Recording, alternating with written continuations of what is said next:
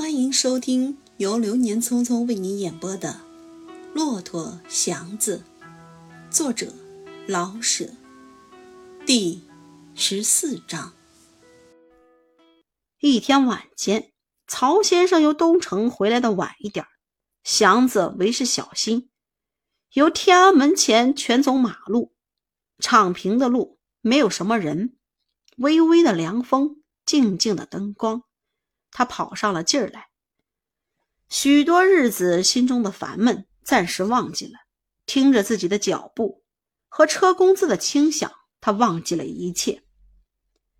解开了纽扣，凉风嗖嗖的吹着胸，他觉得痛快，好像就这么跑下去，一直跑到不知什么地方，跑死也倒干脆，越跑越快。前面有一辆。他开一辆，一会儿就过了天安门。他的脚似乎是两个弹簧，几乎是微一着地便弹起来。后面的车轮转的已经看不出条来，皮轮仿佛已经离开了地，连人带车都像被阵疾风吹来似的。曹先生被凉风一搜，大概是半睡着了，要不然他必会阻止祥子。这样的飞跑，祥子是跑开了腿，心中渺茫的想到：出一身透汗，今天可以睡个痛快觉了，不至于再思虑什么。已离北长街不远，马路的北边被红墙外的槐林遮得很黑。祥子刚想收步，脚已碰到一些高起来的东西，脚到了，车轮也到了。祥子呆了出去，咔嚓，车把断了。怎么了？曹先生随着自己的话跌出来，祥子没出声，就地爬起。曹先生也轻快的坐起来。怎么了？新卸的一堆补路的石块，可是没有放红灯。摔着没有？祥子问。没有，我走回去吧。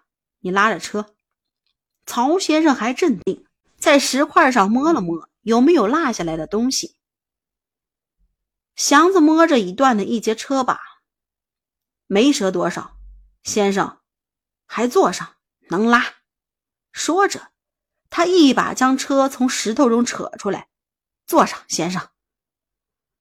曹先生不想再坐，可是听出祥子的话带着哭音儿。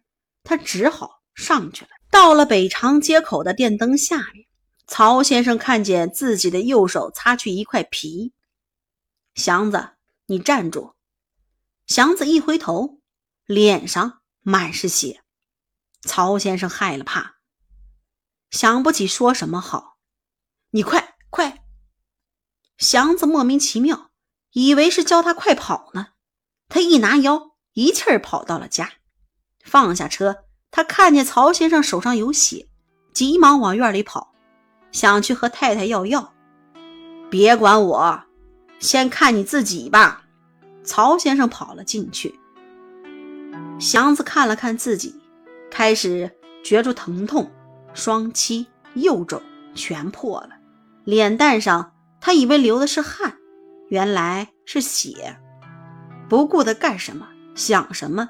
他坐在门洞的石阶上，呆呆地看着断了把的车，崭新漆黑的车，把头折了一段，秃叉叉的露着两块白木茬，非常的不调和，难看，像糊好的漂亮纸人还没有安上脚，光出溜的插着两根鼠秸秆那样。祥子呆呆地看着这两块白木茬，祥子。曹家的女仆高妈响亮的叫：“祥子，你在哪儿？”他坐着没动，不错眼珠的盯着那破车把，那两块白木茶好似插到他的心。你是怎个茬呀？一声不出，藏在这儿。你瞧，吓我一跳。先生叫你呢。高妈的话，永远是把事情与感情都掺和起来，显着既复杂又动人。她是三十二三岁的寡妇，干净爽快，做事麻利又仔细。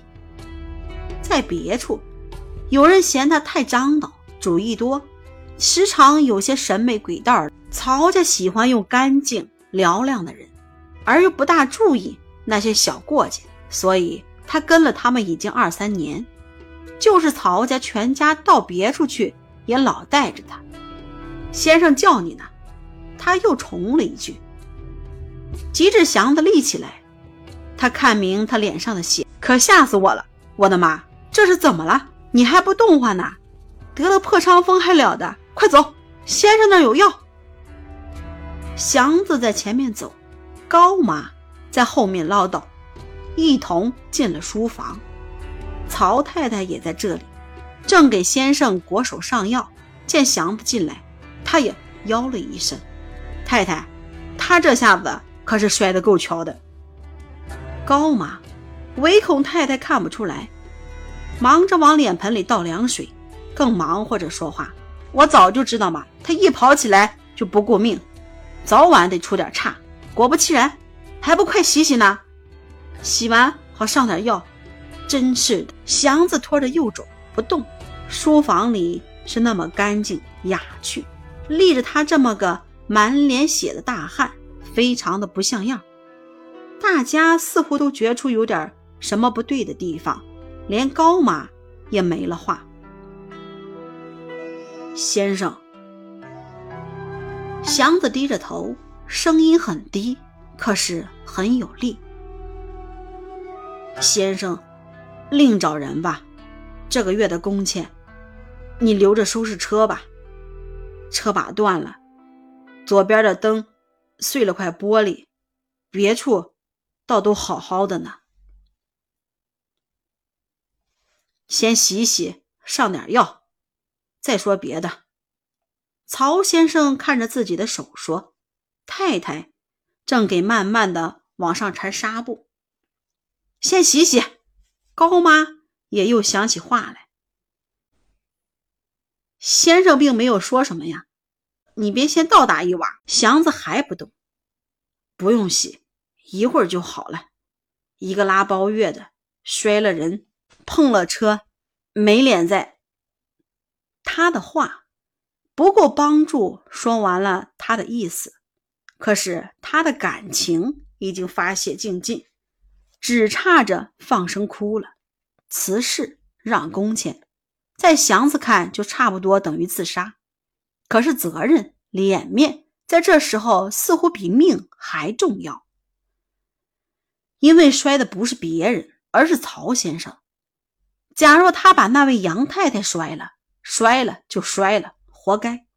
对杨太太，他可以拿出街面上的蛮横劲儿，因为他不拿人待他，他也不便客气。钱是一切，说不着什么脸面，那叫规矩。曹先生根本不是那样的人，他得牺牲了钱，好保住脸面。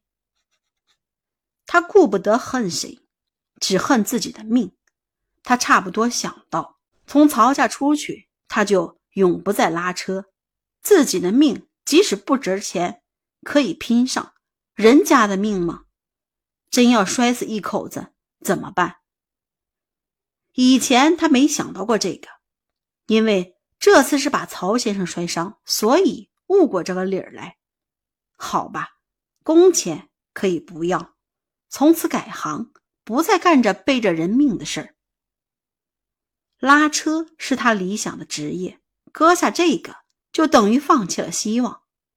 他觉得他的一生就得窝窝囊囊的混过去了，连成个好拉车的也不用再想，空长了那么大的身量。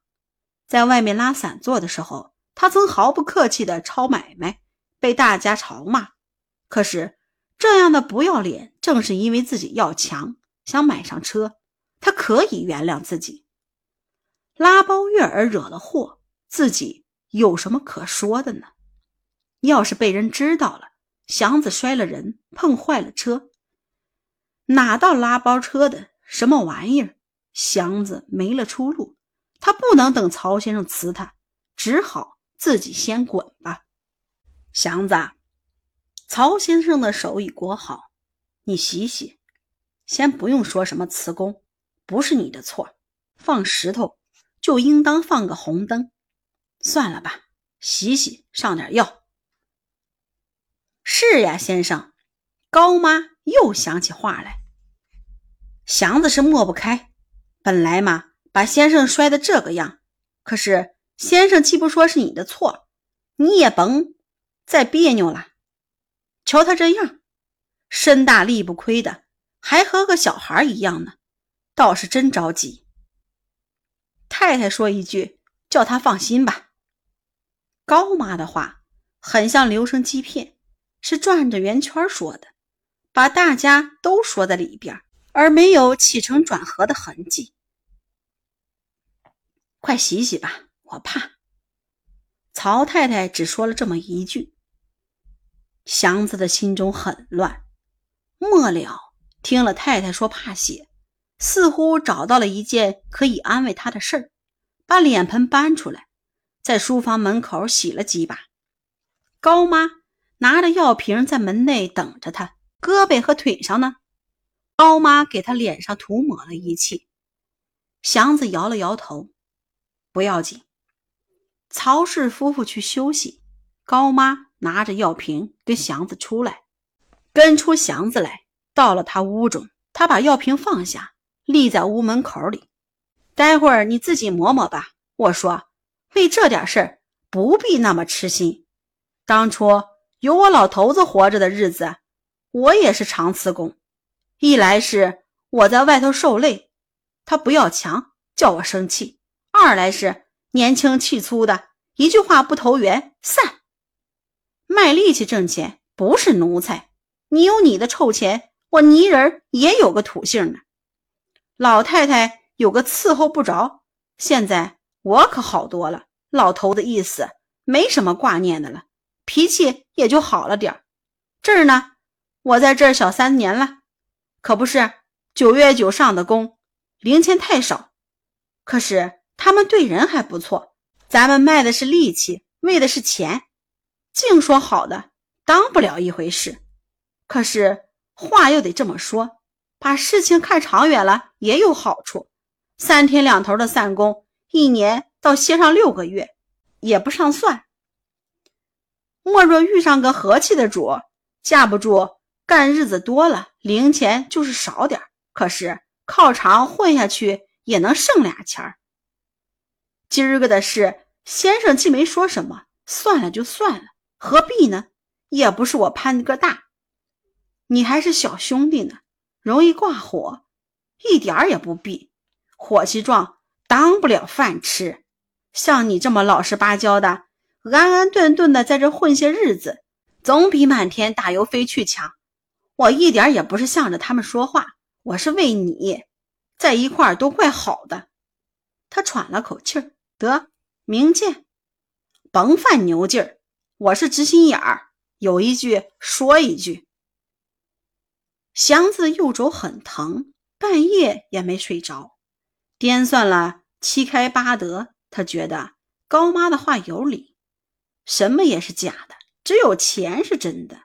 省钱买车，挂火当不了吃饭。想到这儿，来了一点儿平安的睡意。亲爱的听众朋友们，本章播讲完毕，感谢大家的收听。